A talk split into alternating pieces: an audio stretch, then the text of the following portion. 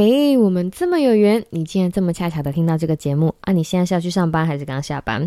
不管是要去的目的地是哪里，请都让凯莉的声音和你在一起。欢迎收听凯莉陪你上下班特别篇。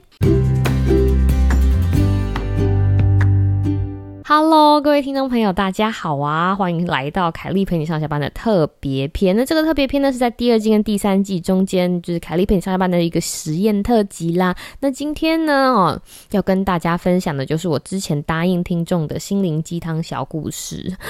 其实心灵鸡汤小故事这个系列呢，是我回头整理我以前曾经做过的长篇，然后把它浓缩成小故事啊，跟现在的听众分享。那为什么有这样子的发想呢？其实是因为有的时候我们在频道上面听到大家分享所谓的心灵鸡汤这样子的内容带来的影响，总是会有那么一点点不足。但如果配上故事的话，那意义感觉就不一样了。还有另外一点特别的，就是因为这些小故事都是发生在去年，过了一年再来看去年发生的事，然后再对照现在的自己，这样子古今 古今相比，会有更多不同的感触。所以就让我们开始吧。第一个心灵鸡汤小故事要跟大家分享的是：长大之后的你完成你所谓的梦想了吗？很有趣的事情是，哈，这个原本的档案是在二零一九年的九月，我把这个故事讲出来。那这个故事跟大家简介一下，是在讲说我跟我三个很要好的同事，那我们四个人在公司里面是非常要好的同事。这件事情其实非常的难得，就是你在上班的时候基本上不应该跟同事当朋友，可是就是碰到他们，我就是忍不住。有一些人，你就会觉得很想要跟他们当好朋友。那我们的友情是怎么开始呢？是从一起吃饭，后来发现我们真的有那种当好朋友的体质。我有一个同事很逗，他就说：“我们可不可以假装我们不是同事？我们可不可以假装我们是好朋友？然后进了这间公司，就是我们的友情是真真实实的这么好。”那这件事情发生在某一天的中午，我们又偷溜出去，不教别人小圈圈跑出去吃饭。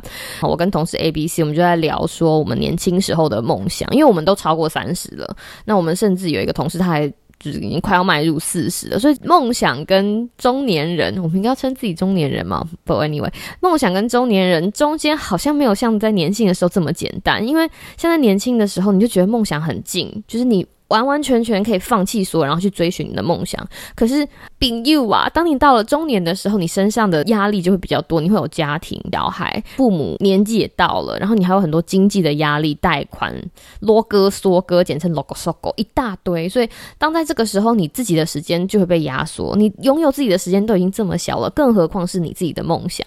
然后，我记得我那个时候在泰式餐厅，就是讲到这个，不管我手上的那杯泰式奶茶有多甜，都没有办法洗。刷讨论到这个问题的沉重感，所以后来那个时候我们就想说，我们一定要给自己一点新鲜的空气哈，不能一直觉得我们很可怜。所以那个时候呢，也就是二零一九年的九月，我们就在讨论说，我们现在在我们已经。步入三十，然后步入家庭的这个阶段，我们能够为自己做一点什么？我们那时候讨论到一些小时候的梦想，然后长大之后发现，哎，小时候那些梦想就是跟现实很没有关联，所以我们就告诉自己说，好吧，就算我们对不起我们小时候的自己好了，就说小时候自己很不好意思哦，我在你长大之后好像也真的没有完成你的梦想，但是至少我们要从现在开始定定一个或许可以达到的梦想，然后我们就在嗯泰式餐厅里面在讲我们二零一九年的梦想。同事 A 呢是一个美国人，然后他不会骑机车，但是他非常羡慕那些就是在高速公路上骑重机的那种阿伯们，有吗？就是那种周末的时候啊，或者在平日的时候，你可以看到他们在那个高速公路上跟跟，然后后面要载着一个妹，然后那个妹呢头上一定要绑头巾。我们那时候就说他三十几岁开始学重机，他说对他那个时候做的事情是他跟我们讲说，他发现他的户籍所在地刚刚好有提供免费的重型机车驾训班，这件事情非常逗，而且不。是在每个地方都有，就是刚刚好他家那边有。这样子的服务，他说他就去报名了，然后呢，他还去贷款了，想要买一台属于自己的重型机车，他就开始上课，跟我们讲说他中年男子的小小梦想就是可以骑着重机就是上班。同事 B 是一个女生啊，她不是美国人，但是她就是从国外来美国上班。然后她就说她想要有一个孩子，那她的年纪有一点了，而且她的身体很不容易怀上孩子。然后她在美国的妇产科医生跟她讲说，你可以用科学的方法，就是放几颗受精卵在里面。根据她的说法，她已经失败了大概两三次，所以她说在二零一九年，她要给自己。最后一次的机会，他要回他的国家去做。然后我就说，那有什么不一样？他说不一样啊，这里当然不一样。他说，因为在美国，美国医生只给你放两颗受精卵，那如果你到时候你生了，就可能会有双胞胎。然后我说，那你的国家呢？他跟我讲说，他就说我的国家非常酷。他说我的国家可以放五颗。然后我就说啊，所以如果他如果成功的生育会有。五胞胎，我说这样不是太危险吗？他说我知道很危险，可是我想要为自己拼一次，我想要有孩子，非常非常想要当妈妈，然后这就是他二零一九年要为自己做的事情。然后我的同事 C 呢，他是。一个好学生，就是可能是我们的午餐吃货团里面看起来最像好学生的男生。从小到大不忤逆爸妈，然后长大之后不忤逆老婆，所以他从来没有跟他老婆吵过架。然后他老婆不管多无理，他也不敢说 no。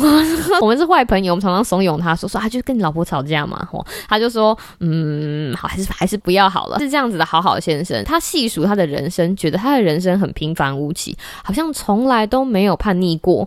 所以他说他在二。二零一九年的时候，他立下的宏愿是他想要去刺青，不管刺什么狂野的东西，比如说胸口啦，或者在手臂上，就是至少有一次他想要做一件让大家觉得哇很疯狂的事情。听众你可能会觉得刺青有什么难？可是你要想想看，好学生人设的男孩子哈，这件事情对他们来说要跨过那一步，其实是一件很难的事情。所以这个就是我们在二零一九年九月大家许下的目标。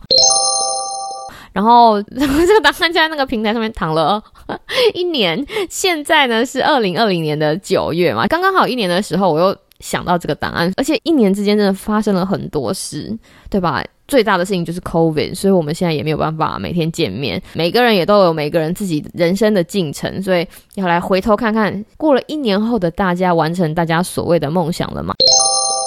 我们先从同事 A 开始讲起好了。重机男呢，他家训班上完了之后，他考了第一次笔试。我记得第一次笔试考完那天，我们还跑去一起吃饭，然后很紧张兮兮的问他说怎么样怎么样，然后他就说不行，我没有成功的转弯。然后他那天非常沮丧，但是他没有放弃，又马上回去练习，然后加紧准备第二次公布第二次有没有成功的那一天，就是紧张兮兮跟我们一起 review 那个结果，后来发现啊，他拿到驾照了。嗯，我忘记在什么时候不。反正他成功了，然后他拿到重机驾照之后呢，就拿出了自己的一点存款，然后又去贷了一点钱，就买了一台不是那么大的重机，就是比较小台的重机。然后有一天，他就真的从他家起来公司上班。我记得他那天非常的开心，我们就跑去他的那个重机旁边玩嘛，然后他就说：“Kelly，你要不要坐上去？”然后我说：“哈，我腿这么短呢。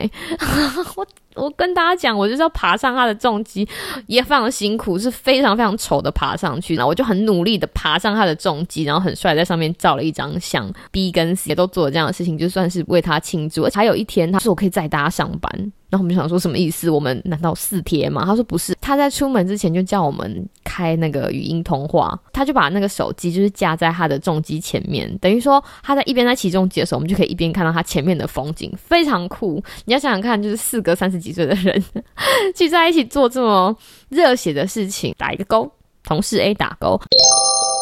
那同事 B 呢？他那个时候从他的国家回来美国的时候，我们就非常的担心，但是他不希望让太多人知道，所以我们就等于帮他保守这个秘密。他就是一直去妇产科检查，然后检查检查检查检查，讲到最最后有一天，他就打电话跟我讲说：“呃，Kelly，我的医生说他们不健康，大家不要忘记他打了五颗受精卵，所以最后只剩一个。”哇！我那时候听到的时候，整个心都揪在一起。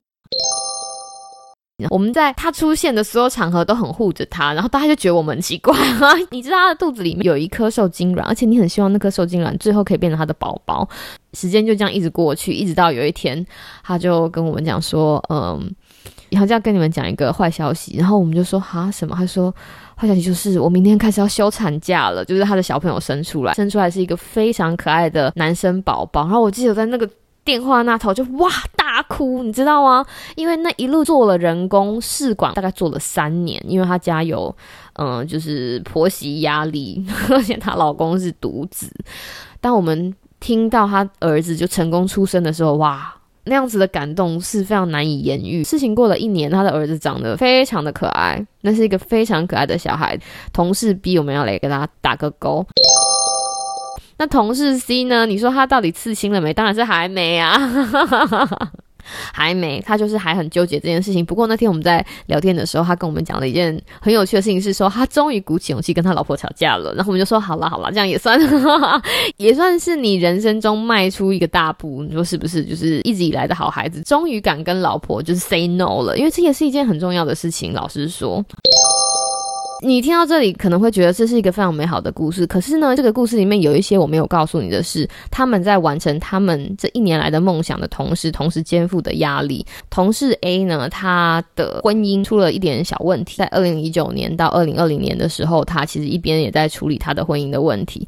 无独有偶，我的同事 B 就是他的夫家那边也跟他出现了一些小问题，所以他其实他一个人独立带小孩，还要跟老公处理一些家庭的事情。老实说，也很。辛苦，同事 C 呢，他家的就是小狗有一点点健康的问题，再加上他们家二零一九年也来了一个新的小朋友，所以他们家也是被生活纠缠的焦头烂额。这个故事听起来非常的真实，这不是电影，电影可能就是告诉你美好的事情就结束了。可是，在现实生活中，我的好朋友们，他们除了完成他们人生中一点小小的梦想之外，其实同时还是在跟生活中其他的东西奋斗着。对了对了，你一定会说，那 Kelly，你的梦想是？什么呢？我的梦想哦，记得我节目一刚开始就告诉你说，我把这个声音的档案就是录在另外一个平台上。曾经有想过要不要做 podcast，但是没有马上跳入这个领域。我在别的平台上面先做，你可以说是就是 pilot test，就是前测试，所以我才会有这样子的生活记录，让今天的自己可以回头看。二零二零年的二月开始，我们就开始了这个 Yo What's Up 在干嘛这个频道哈，有了这个 podcast，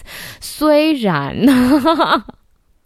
虽然会觉得，嗯，日更好像很强，对不对？或者是虽然觉得哇，可以拥有自己的频道还蛮酷的，可是不代表我的人生中没有其他的事情我要去面对。我的人生除了 Pocket 之外，还有另外一半是大家不了解的部分。我在另外这个部分里面有好的事情，也有坏的事情，也有需要努力的事情，也有需要挣扎的事情。而且我还要担心我们家这个 Podcast 都没有人听。所以各位听众，如果你喜欢我的 Podcast 的话，请在你们的 Podcast 播放平台上面订阅我们的频道哦。回到我们一刚开始问的这个问题，就是长大之后的你完成你所谓的梦想了吗？那今天跟大家分享的这些故事，想要偷菜的鸡汤，不知道你收到了吗？不过我想要跟大家讲的这个小小的结论就是，长大之后的你，老实说，可能连前一年的梦想都没有办法完全实现，因为。真的太难了。听了我们以上的真实的故事，不管你是二十几岁、三十几岁，甚至四十几岁、五十几岁，我相信只要我们能够为自己再坚持一点点，下次回头看你就会发现，那个愿意坚持的你，朝着你的目标更靠近一些些。我是凯莉，希望你有个美好的今天跟明天。那我们就下次再见喽，拜拜。